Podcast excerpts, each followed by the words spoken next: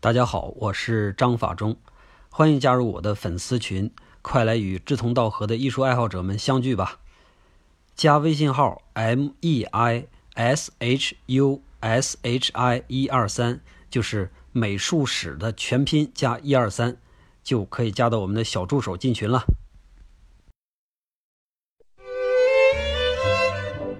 我是古斯塔夫·克里穆特，以下就是关于我的故事。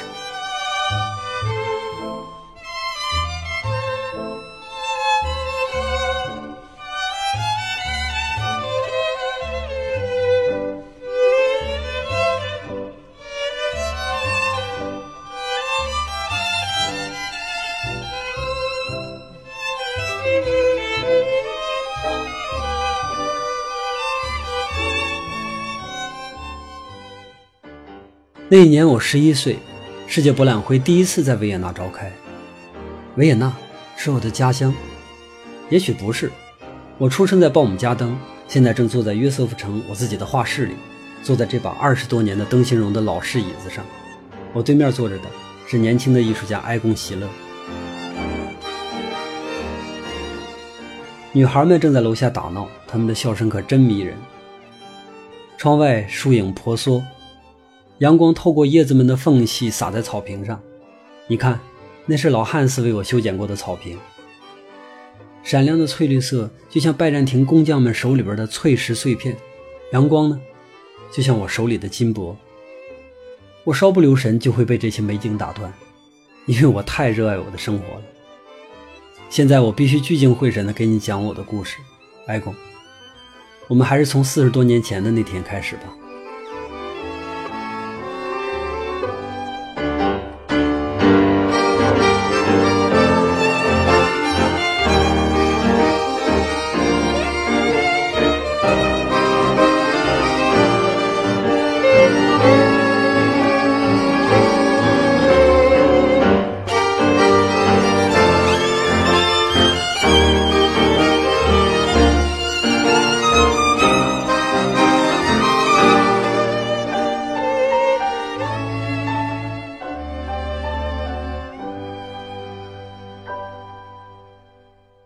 我印象中的维也纳从来不缺盛况，从我父亲第一次带我来这儿到今天，他没有一天暗淡过。据说在我还没出生的时候，护城墙就被推倒了，取而代之的是一条宽阔的环城大道，就是现在的戒指路。这个名字不知道是谁起的，非常贴切，它真的像维也纳这位少女无名指上的一枚金色戒指。皇帝陛下下令在戒指路上修建一座大剧院。如果你了解维也纳的话，你就知道剧院对于这儿来说意味着什么。大剧院建成之后，戒指路就跟着热闹起来。金色大厅、国会大厦、大学还有博物馆，一个接一个的开始修建。有钱人们也把自己的家建到这儿，他们总是担心自己的房子比别人的糟，所以每个人都寻找奥地利最好的建筑师和画家为自己装饰。直到今天。戒指路已经不再是简单的金色戒指了，而是变成了一颗镶满钻石的戒指。我们这一代维也纳人是很难不钟情于艺术的，因为你成长的过程中，每一天都可以从拆掉的脚手架下面发现惊喜。我爱维也纳，它是如此的宽容，甚至连我这样的人都可以不被苛责的活在这儿。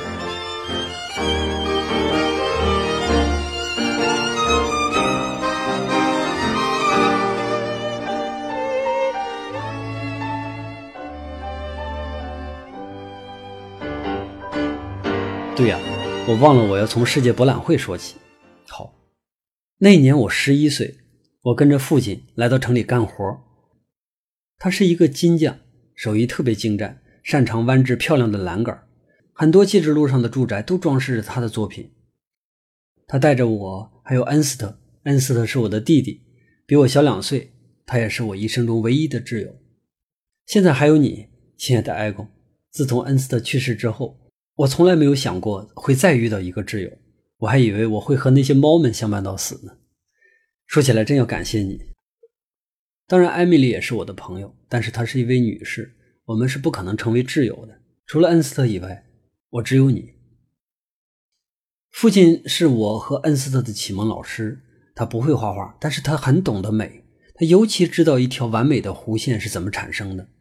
恩斯特总是因为做的不够精致被他教训，这种事永远不会发生在我的身上。我对形状继承了我父亲的敏感。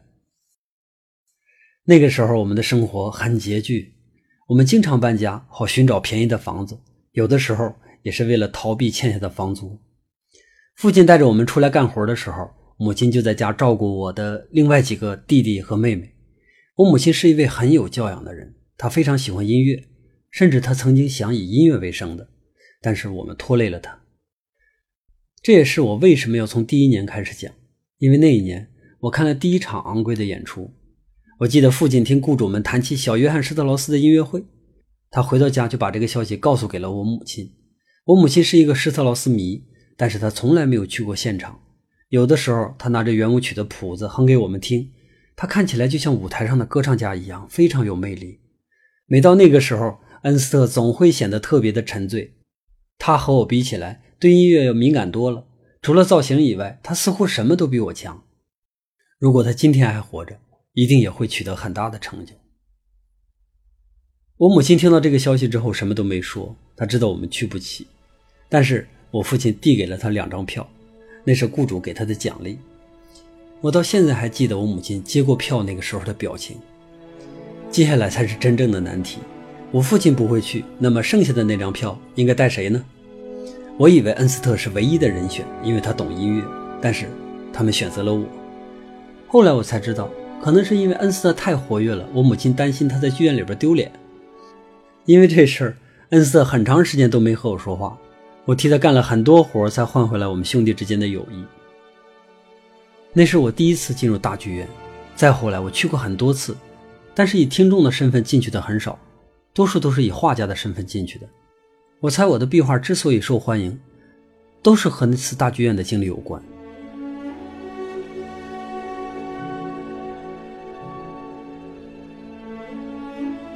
我母亲很重视那件事，所以我们进去的很早。剧院的大多数灯都还关着，除了工作人员以外，只有我们两个人。我也不知道那里边有多大、有多高，只是听到工作人员们的对话在墙壁之间反弹，似乎要飘很久。那个声音真微妙，就像被海绵吸进去一样，然后再慢慢的从墙壁里边涌出来，一点一点的从某个小孔中渗出来，非常真实，但是微弱的再一次传到你的耳朵里，那个感觉真美妙。音乐会之前，我一直在认真听那个声音，寻找那个声音。工作人员离开之后，就有观众陆续的进场，琐碎的脚步声，窃窃私语，夹杂着欢乐的笑声，我想听到的那个声音就变得越来越复杂。到后来已经无法辨认。就在我要开始走神的时候，顶上的灯光突然打开，所有的人都轻轻地惊呼了一声，屋里边一下子就被照亮了。我这才发现那个礼堂有多么的大，它似乎有四层楼那么高，地上有几百个座位，每把椅子都像我现在坐的这把这么优雅。我看到包厢里边的人探着头向楼下的人打招呼，他们都是高贵的人，虽然我看不清，但是还是可以感受到他们善意的微笑。楼下的人脱帽向他们敬礼，是他们供养着即将演出的音乐家，也是因为他们，我们才能听到那些美好的音乐。这是我母亲轻轻跟我说的，然后她提示我站起来向他们鞠躬。我也不知道为什么，那一刻，我真的感觉到了敬意。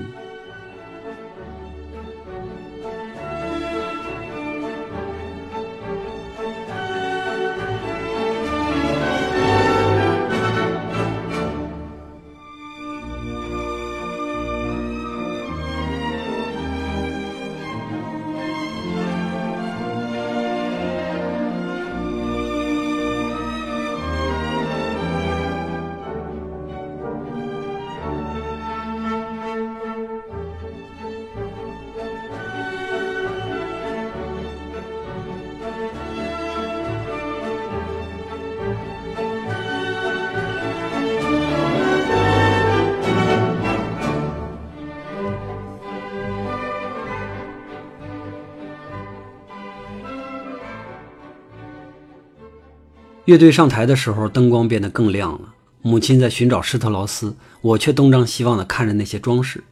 我知道父亲为什么不愿意来，因为无论多努力，那些装饰他一辈子都做不出来。现在我知道了，那是东方风格，是来自于拜占庭和更古老的波斯，那里边充满了旋转的花纹和斑驳的星光。如果我再看久一点，我就能钻进那个奇幻的漩涡。可是每一次就要进去的时候，总是有什么要把我赶出来。就这样挣扎了几次，我就睡着了，一丁点都没有听到让母亲泪流满面的那首《蓝色多瑙河》。不过他并没有生气，可能是他根本就没有意识到我睡着了。回去的路上，他还一直在哭，一边哭一边感谢我的父亲。我到家的时候，恩斯特正在假装睡觉。我告诉他，我要做一个装饰画家。他又假装了一会儿，然后还是没有忍住问我，什么是装饰画家。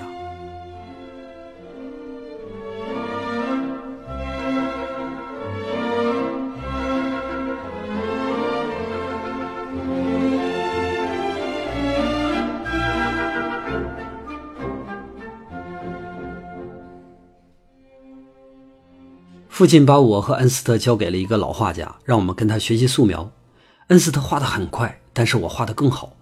没过多久，大概是我十四岁的时候，他就把我推荐给了劳夫伯格。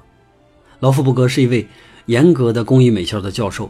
你在工艺美校上学的时候，他已经去世了，说起来挺遗憾。不过，他要是真的要指导你的话，你也未必能画成今天这样，因为他太古板了，古板的恩斯特都不敢去上他的课。恩斯特管他叫做大号的父亲，他就会像一个严父一样，不放过你任何一个过失。我记得他总让我们临摹提香，并且私底下还对比过提香和拉斐尔，甚至他不惜把拉斐尔说得一文不值。那是个怪老头，为维也纳做了很多的贡献，当然也收获了足够的名誉。维也纳和欧洲任何一个地方都不一样，在这儿我们是有尊严的，就像几百年前的威尼斯一样，也像古代的罗马和雅典。现在的巴黎和柏林已经失去了自我，没有了秩序，美也会变得廉价。工艺美校就是维也纳高贵的最佳代表。皇帝出钱办公共博物馆，博物馆再出钱办艺术学校。我们在学校里边获得免费的学习，临摹最好的作品，享受最好的老师教学，然后我们再去用好的作品去回馈这个社会。全欧洲只有我们能坚持这个传统，可以说我们是希腊唯一的继承者。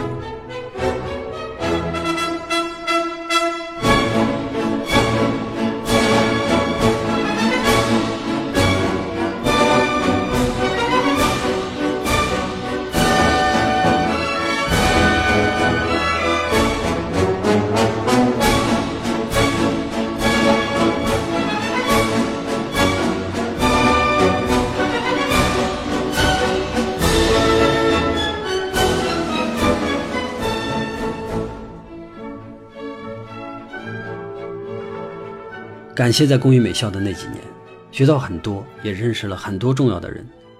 劳夫伯格不只教授我们技巧，也在要求着我们的品味。他总是在强调素描，而我呢，也总能让他满意。维克多·伯杰是另外一位老师，他比我大不了多少，他和恩斯特特别谈得来，也很愿意把自己的经验告诉我们。还有汉斯·马卡特，他每一次出现的时候，都能给我带来新的见识。他的画那么优美，那么灿烂。我的金箔技巧基本上都是跟他学的。弗朗兹·马奇是我的同学，也是另外一位深受劳夫伯格信任的学生。当然还有恩斯特，我最亲爱的弟弟。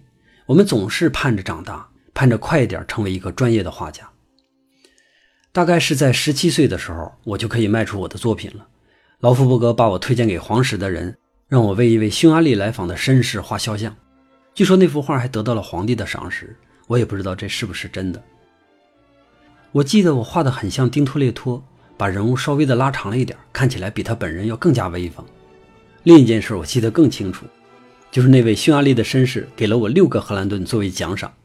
我和恩斯特用这个钱交了三个月的房租，也是在那个房子里边，恩斯特想出了创办艺术家公司的主意。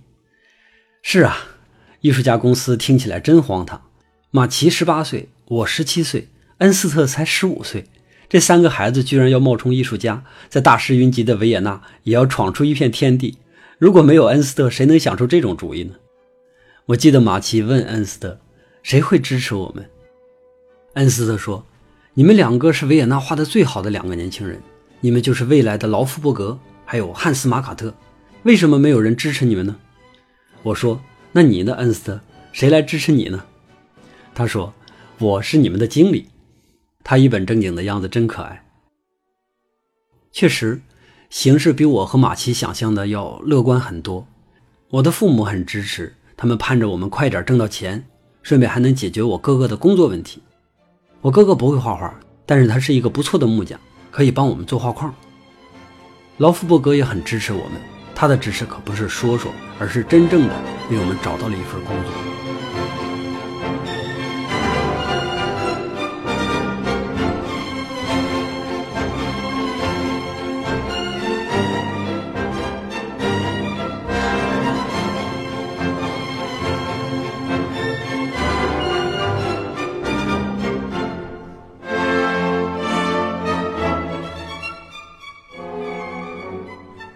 一八七九年，皇后结束了很长时间的旅行，回到了维也纳，是为了她即将举办的银婚庆典。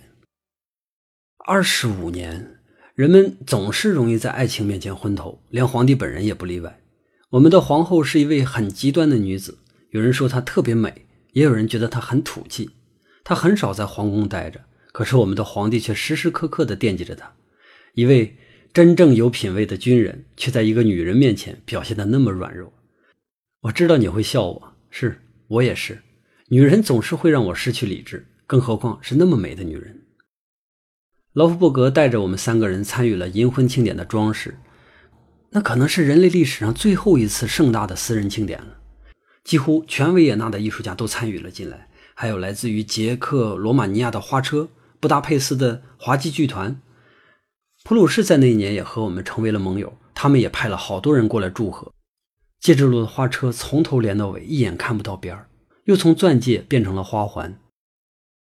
宴会厅的装饰壁画是我们画的，那是我第一次亲耳听到皇帝本人的褒奖，也是我唯一一次见到我们美丽的皇后。她看起来不太健康，很瘦，非常瘦，还有一些闷闷不乐。皇帝尽可能的去照顾着她，但是这只能帮助她提升一些光彩，并不能让气氛变得欢乐起来。银婚庆典之后，那个可怜的女人又离开了皇宫。直到她去世，我也再没见到过她。据说她是被一个意大利人刺杀了，但这只是个传言。皇宫的消息是说她死于长期以来的疾病。死亡对于她来说可真是个解脱啊！她再也不用背着皇后的名声，还有孩子们的指责。王子自杀就说明了她是一个多么不合格的母亲。关于伊丽莎白王后的事我好像说的太多了。那可能是因为我见过他一面的原因吧，他是真的让人难忘。可惜全奥地利也没有一个人能够把他画好，我也不能，至少那个时候的我不能。那个时候我还不懂女人，别人说我画的美，但是我知道我的画都是一种模式。现在我懂了女人的美，但是我喜欢的是那种充满了脂粉气的美，而皇后的美对于我来说太冷清了。我们说说博物馆的壁画吧。应该是在银婚庆典的第二年，老夫伯格带着我走进了艺术史博物馆。那次没有恩斯特，也没有马奇，就是我自己。老夫伯格告诉我，这是一次真正的挑战，因为我将会负责一面墙壁的装饰。我的壁画将会和提香或者是丢勒这样伟大的艺术家摆在一起。当然，我很早就开始期待这样的机会了。可是当机会真的到来的时候，我还是激动的说不出话来，浑身发抖。我咬着牙跟着劳夫伯格在博物馆里边走了一大圈，听着他为我讲述每一面墙壁的装饰者都是维也纳鼎鼎大名的艺术家和雕塑家。这些艺术家由建筑师哈斯纳尔亲自筛选，而他本人则是受了皇帝的委托。皇帝允许他不限时间、不限投入的去建造这座宫殿，唯一的要求就是能够匹配上皇家那几百年以来伟大的收藏。我紧握着双拳，想象着穿行在那些经典作品当中，想象着克里木特这个名字能够和他们并列的摆在一起，那是每一个艺术家的梦想。而我真的有能力去实现它吗？亲爱的埃贡，可能我有点得意忘形了，但是今天的我会告诉你，我们经历过的每一个事件都是人类的最后一次。世界已经变了，我们曾经的荣耀已经不复存在。人们将会为了那些荒唐的要求去付出代价。高贵的人不应该去降下身份，卑贱的人也不应该毫不费力地去获得权利。而我很庆幸能够参与那项伟大的工程，为了艺术，也为了那些高贵的灵魂。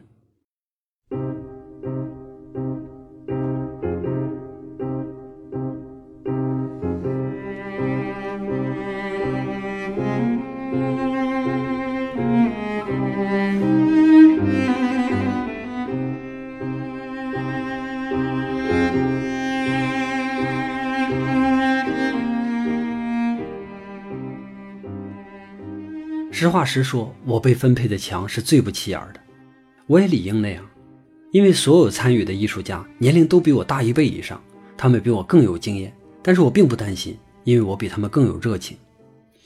劳夫伯格指着我的脚手架，足有十米那么高，在柱子的顶端有几片拱形的区域，那就是我的战场。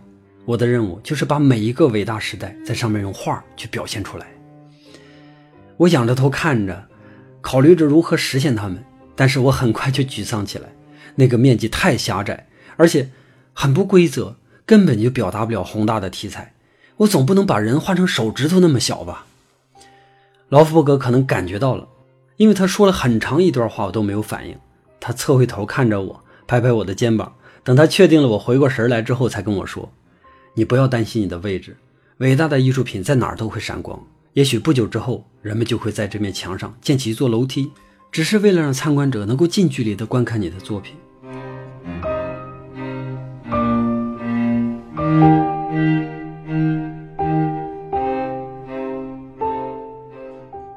不过那件事并没有很快成型，劳夫伯格在第二年就去世了，那面墙一直空着，直到1891年我才把它完成。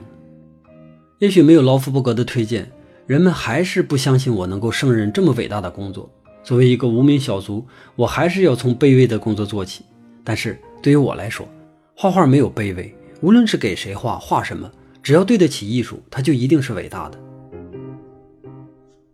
劳夫伯格死了之后，伯杰老师继续支持着我们三个，他给我们推荐了一些工作，好让我们在工艺美校的最后几年能够顺利的进行下来。那些工作我们做的都不错。我们为一个音乐家做过别墅装饰，为捷克的一个剧院设计过天顶，还有幕布。我还画了很多插画。反正，在毕业的时候，我们手里已经有了一些钱，可以租一个房子来当工作室。我记得恩斯特邀请母亲带着我的弟弟妹妹们来参加艺术家公司。那栋房子实际上很小，但是和我们家比起来，还是会显得很宽敞。毕竟我们家曾经挤着九口人，几乎每一年都会有一个只会大哭的孩子出生。我真的不喜欢孩子，等着他们变成人类的时间太漫长了。可能他们也厌倦了彼此过近的距离吧，也纷纷吵着要到这儿来住。恩斯特就板着脸告诉他们，只有艺术家才配住到这儿，因为我们在为国家造福。我爱恩斯特，他总是义正言辞，而且他说的每一句话都是那么的精确。那些年，人们对于艺术非常痴迷。可能是国家正在衰落的原因，军队总打败仗，领土也在丢失，人们只能把热情都投入在艺术上。这可能是我们在世界上唯一的荣耀了。这也是为什么皇帝的银婚庆典要办得那么奢华，小施特劳斯为什么那么的受欢迎，而我会那么快的在维也纳成名。今天我们就到这儿吧，我累了。前几天中风让我整个右半身都不听使唤。我还想画画，但是我从来没有练过左手。今天好不容易我的右手可以动一点了，我真不希望把所有的体力都用在和你回顾过去上。楼下的姑娘们还在等着我，还有很多张作品没有完成，你和我一起去画一会儿吧。